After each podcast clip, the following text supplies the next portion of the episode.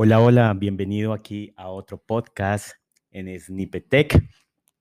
Continuamos con esta temporada de Google Cloud, algo muy, muy interesante. Vamos a seguir hablando de los diferentes servicios y recuerda que nos encontramos en el grupo de cómputo. Así que vamos a seguir hablando de los diferentes servicios de este grupo. Hoy vamos a hablar de un tema que o de un servicio que ya hablamos en otro episodio. En el episodio de Firebase, en un episodio de Firebase acerca de Cloud Functions. Hoy vamos a hablar de esto nuevamente, de Cloud Functions, pero a nivel de Google Cloud. De pronto siempre has usado Google Cloud, más nunca has usado Firebase, o de pronto siempre has usado Firebase y nunca Google Cloud. Pero este servicio de las Cloud Functions o funciones en la nube es un servicio que se usa en Firebase y se usa en Google Cloud. Hay unos diferenciadores y te los voy a decir en este podcast. Así que empecemos. Primero, recuerda que serverless, si no lo recuerdas, ve a episodios anteriores en donde hablamos sobre serverless, pero rápidamente te digo que serverless es no encargarse de la administración, de la gestión de los servidores, que despliegas tu código, tu lógica de negocio o código que deseas compartir entre las diferentes aplicaciones y pues este código va a estar en servidores de, Google y no te vas a encargar de esa administración, gestión y ni tampoco de crear cluster y de, y de hacer todo lo que tienes que hacer para para que escale. ¿Listo? Retomando este concepto y ya entendiéndolo mejor, entonces las Cloud Functions es un grupo, está en el grupo de serverless, o sea, no tengo que gestionar servidores. Pero, ¿qué diferencia tiene con los demás, porque ya empiezo a confundirme. Bueno, App Engine es serverless, pero también Cloud es serverless y Cloud Function es serverless, pero entonces, ¿cuál uso? Porque pues ya, ya, ya no sé. Aquí hay un gran diferencial de Cloud Functions con los demás. Y el gran diferencial es que es basado en eventos. Es lo que más se promueve y lo que más deberías usarlo y es lo que yo más uso. Cuando necesito que se dispare que se ejecute alguna funcionalidad de mi aplicación, de mi sistema, a partir de un evento. No solo el evento de un request response como un HTTP, sino a partir de otros eventos. Y ya te voy a hablar de esto, pero antes, esto es como el tema más importante de Cloud Functions, te voy a hablar como las características normal, se puede decir que tiene y que a veces se puede decir que son compartidas con los servicios anteriores. Entonces, primero, no tienes que ah, encargarte del servidor. Segundo, escala automático y escala desde cero. Recuerda algo de, de App Engine. App Engine también puede escalar desde cero si es App Engine eh, del entorno estándar. Sin embargo, cuando era entorno eh, flexible, pues ya no, no escala desde cero. Cloud Function siempre escala desde cero. Siempre.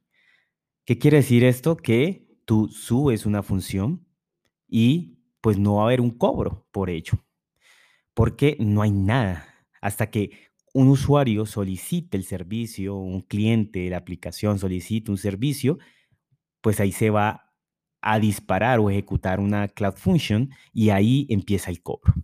Así que es una de las grandes, grandes formas para poder empezar una aplicación, para poder empezar un nuevo desarrollo y no preocuparte por hardware ni el precio ni costo, porque pues además tiene una cuota gratuita, ya te voy a explicar también de eso, así que no vas a pagar por mucho tiempo si tienes muy pocos usuarios o medianos uso de tu aplicación. Así que es una gran ventaja para empezar. Pero a partir de eso también nace un mito, que es, ah, bueno, pero eso es entonces para aplicaciones pequeñas, para aplicaciones chicas. Y yo tengo una aplicación que va a ser de millones de usuarios o tengo una super aplicación de 2.000 usuarios, entonces ya eso no sirve. No, no, no, no. Esto sirve para 10, 20, 100 o para millones, millones de usuarios y millones de transacciones. Funciona muy bien. Eso es un gran mito que dicen que tanto Firebase o como estos servicios, pues son para aplicaciones chicas. No, sirve para todo tipo de aplicaciones, grandes, pequeñas y de cualquier vertical de industria te brinda la misma escalabilidad, te brinda la misma disponibilidad, el mismo rendimiento cuando tengas 10, 20. Lo más interesante es que no tienes que, que lo puedes usar desde que sos chico, se puede decir como pequeña tu aplicación en número de usuarios, de transacciones, a que te vuelvas un unicornio. O sea, eso es lo interesante, no como otros servicios que es difícil cuando sos, estás empezando, cuando, cuando la aplicación todavía no tiene muchos usuarios, pues hay, servicios que tienes que pagar sí o sí. Y eso pues es difícil para algunas empresas, para algunas startups que están empezando. Entonces, esa es la gran ventaja, pero en verdad sirve para aplicaciones pequeñas, grandes y lo mismo que Firebase. ¿Listo? Así que, pues también pagas por lo que usas y eso es lo que acabo de decir. Entonces, aclaremos aquí la parte de pago. Recuerda que muchos de los servicios de, Google Cloud tienen una cuota gratuita, así que Cloud Function es uno de ellos. Y tienes cuota gratuita para la forma como cobra. ¿Y cómo cobra? Pues cobra por número de solicitudes y además usos de CPU y usos de memoria. Hay que combinar esto, hay unas diferentes tablas, calculadoras y con eso puedes calcular el precio de tu Cloud Function o de todas tus Cloud Functions. Pero tiene una cuota gratuita. Es como de, si no estoy mal, una solicitud tiene en el mes gratuito 2 millones de solicitudes más tiempos gratuitos en memoria y CPU que uses. Recuerda que una Cloud Functions pues puede, puedes personalizar su memoria y CPU, el uso, desde 128 megas de memoria hasta 2 gigas y de CPU hasta 200 MHz hasta de 2.4 GHz. Eh, puedes eh, una CPU y puedes así combinar, dependiendo de tu Cloud Function, pues puedes combinar qué memoria, qué CPU. ¿Listo? Ahora, Cloud Functions se construyen en unos lenguajes que son permitidos. Estas son algunas de las, de las, restricciones. O sea, que se puede correr en algunos lenguajes. Se puede correr en lenguajes como Node, ya ahí se, puede soportar Node, se puede soportar lenguajes como Go, se soporta lenguajes como Java, no solo Java, Java 8, sino también hasta Java 11, ¿sí? Y tienes acceso a algunos lenguajes, o sea, no puedes hacerlo en cualquier otro lenguaje. ¿Listo? Eso es una de pronto de las restricciones. Sin embargo, son los lenguajes más usados, más comunes, los que se soportan. Y algo que me gusta mucho es que no te amarras a Cloud Functions en Google Cloud. O sea, si haces tu servicio, tu Cloud Function en Node.js, como tal, no usas una librería de Google, que es una de las grandes diferencias entre Firebase Cloud Functions, es que Firebase Cloud Functions si usas una librería que se llama Functions de Firebase. Y tienes que, eh, usar esa librería para poder em, aceptar, aceptar los disparadores, para poder em, definir los disparadores. En cambio, en, Google Cloud no. Solo desarrollas y cuando vas a desplegar en la línea de comando que desplegas, es ahí en donde sí amarras o defines cómo se va a disparar esa función. Pero como tal en el código no tiene ninguna librería como tal de Google Cloud o de Cloud Function de Google Cloud. ¿Esto qué permite? Pues que puedas desplegarlos en múltiples entornos, no solo en Cloud Functions de Google Cloud, sino que también on-premise, si usas algo como Knative, que ya lo hablamos en nuestro podcast anterior, o servicios como Cloud Room o servicios como Cloud Room for Antos, también podrías correrlo porque ya es, no depende de la, una librería o algo así de Cloud Functions. Así que muy simple. Recuerda que Cloud Room lo que hay que hacer es definir un Docker. Y entonces es el mismo código, pero defines el Docker y ya. Pero si no quieres, no, no sabes de eso, lo puedes desplegar como una Cloud Function y no tienes que definir ningún Docker, Docker file ni nada ese tipo de cosas. Entonces, esto es muy interesante porque no te estás amarrando en la tecnología de Google. ¿Listo? aunque es la mejor, aunque te ofrece los mejores servicios, pero por si alguna razón quieres estar en diferentes entornos, pues no estás amarrado. ¿Listo? Ahora sí, entremos al tema del que es importante las Cloud Functions y por qué usarlo. Yo lo veo más en el tema de, de eventos. Así que si tú quieres que una algo se dispare a partir de un evento. Y cuando digo evento es que no solo un evento HTTP, sino imagínate que se suba una imagen o un video en el storage de, de, Google Cloud. Y cuando se suba al storage, esta imagen o video, pues yo la quiero procesar. Ejemplo, quiero comprimirla. Ejemplo, quiero validar que esa imagen o ese contenido, ese video, sea apropiado, no sea, no sea algo violento, ni pornográfico, nada de tipo de cosas. Pues no tengo que desde el cliente en, tomar un video desde el móvil y enviarlo a, una, a una Cloud Functions como HTTP. Simplemente lo que hago es subirlo, algo mucho mejor es subirlo al storage y yo configuro que una Cloud Function se dispare cuando encuentre un archivo en un directorio de mi storage en Google Cloud. Y tomo ese, ese video y esa imagen y lo proceso.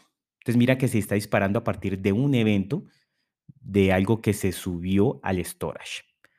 Así también puedes integrarlos con eventos de Firestore, de la base de datos de Firestore, en el cual se dispara o se inserta un documento en una colección y lo que haces es que se dispara una función a partir de eso. Toma los datos, puedes procesarlos y ahí puedes hacer todo lo que quieras en la Cloud Function, enviar un correo electrónico o un mensaje push, cualquier cosa. Pero mira que nace a partir de un evento de la base de datos. O sea, no es directamente de un HTTP request que está enviando una aplicación o cualquier otro cliente. También lo puedes hacer con PubSub, que lo vamos a hablar más adelante. Es una, es una cola de mensajerías y ahí colocas un mensaje en PubSub y pues va a dispararse una función. Esto puede usarse mucho en temas de IoT. Imagínate que tienes un sensor, el sensor usa un servicio que se llama Cloud IoT Core de Google Cloud y esto, pues imagínate el sensor que lo tengas configurado que envíe cada 10 segundos la temperatura. Imagínate al día cuántas veces nos está enviando eso. Entonces envía muchos datos, que es lo que pasa en, los temas de IoT. Existe otro servicio que vamos a hablar que se llama Cloud, Cloud, Cloud IoT Core, donde procesa todo eso, pero todo eso se lo va a enviar a una, a, un, a, una, a una cola de mensajerías. Esa cola de mensajerías, cuando llegue esos datos, se lo puede enviar a una Cloud Function. Imagínense, imagínate cada 10 segundos enviando esto y la Cloud Function es capaz de responder esto, de capaz de escalar para que pueda soportar todos estos llamados y procesar esa información, ejemplo de un sensor de temperatura. Así que tiene integraciones con lo que es el storage, con lo que es Firestore, con lo que es PopSop. Y si quieres extenderlos a otros servicios, pues puedes usar Cloud Functions en Firestore y ya puedes tener muchos más disparadores. Así que si quieres escuchar sobre Cloud Functions y Firestore, hay un episodio en el cual hablo sobre este servicio en Firebase. ¿Listo?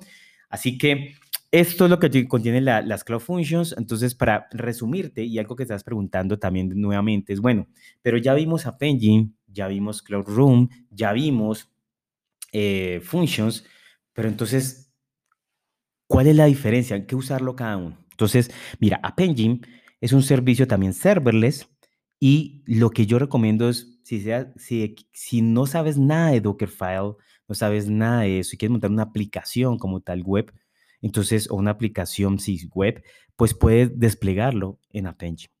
Y con un archivo de configuración YAML lo puedes hacer. Claro que puedes montar servicios también, pero no tienes que saber nada de Docker ni nada de ese tipo de cosas. Te da una robustez, pero no se dispara a partir de eventos.